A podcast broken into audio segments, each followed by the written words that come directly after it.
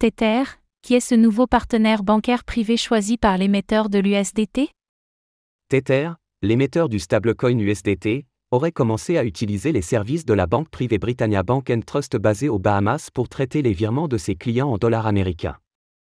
Pourquoi l'émetteur du stablecoin le plus capitalisé du marché cherche-t-il à consolider son réseau de partenaires bancaires?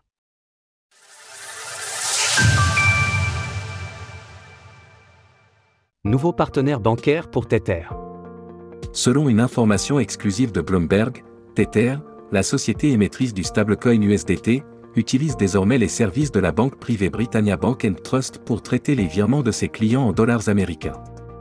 Nous ignorons quand est-ce que Tether a commencé ses opérations avec Britannia Bank Trust, d'ailleurs situé aux Bahamas, mais cela fait au moins plusieurs mois. Selon Bloomberg, ni Tether ni la banque bahaméenne n'ont souhaité répondre à une demande de commentaires sur cette révélation. Une information qui apparaît à un moment où l'opacité entourant les réserves censées assurer l'USDT n'a toujours pas été levée, alors que le stablecoin émis par Tether est de très loin le plus capitalisé du marché du marché des crypto-monnaies.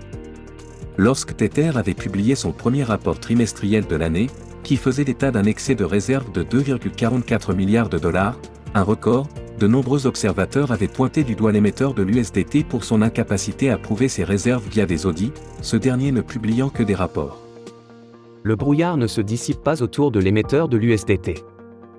De son côté, Britannia a déjà affirmé son positionnement favorable envers les crypto-monnaies via l'acquisition d'Alphalat en avril 2022, une société spécialisée dans les services crypto.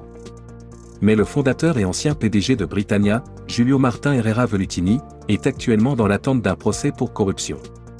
En parallèle, Tether est également partenaire de Deltec Bank, une banque elle aussi bahaméenne, qui s'est récemment vu saisir 45 millions de dollars par les autorités américaines dans le cadre d'une enquête pour fraude. Rappelons par ailleurs qu'en 2018, Wells Fargo, l'une des plus grandes banques américaines, avait mis fin à son partenariat avec Tether au moment où la société faisait face à des accusations de manipulation de prix. Tether et Bitfinex avaient alors engagé des poursuites contre la banque, qu'ils ont finalement retirées une semaine après. De surcroît, selon Patrick Tan, cofondateur de la firme d'analyse blockchain Chain Argos interviewé par Bloomberg, la discrétion de Tether sur ses relations bancaires et ses réserves pose problème au développement de l'industrie des crypto-monnaies.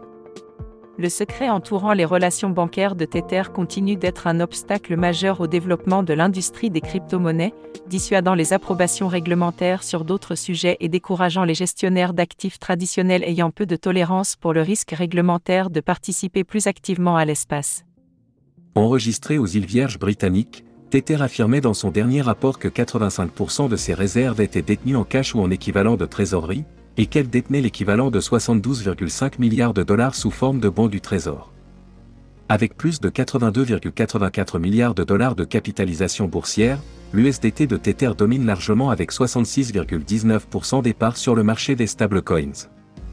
De son côté, la capitalisation boursière de son principal rival, à savoir l'USDC, continue de baisser et s'est abaissé à 25,79 milliards de dollars à l'heure de l'écriture de ces lignes.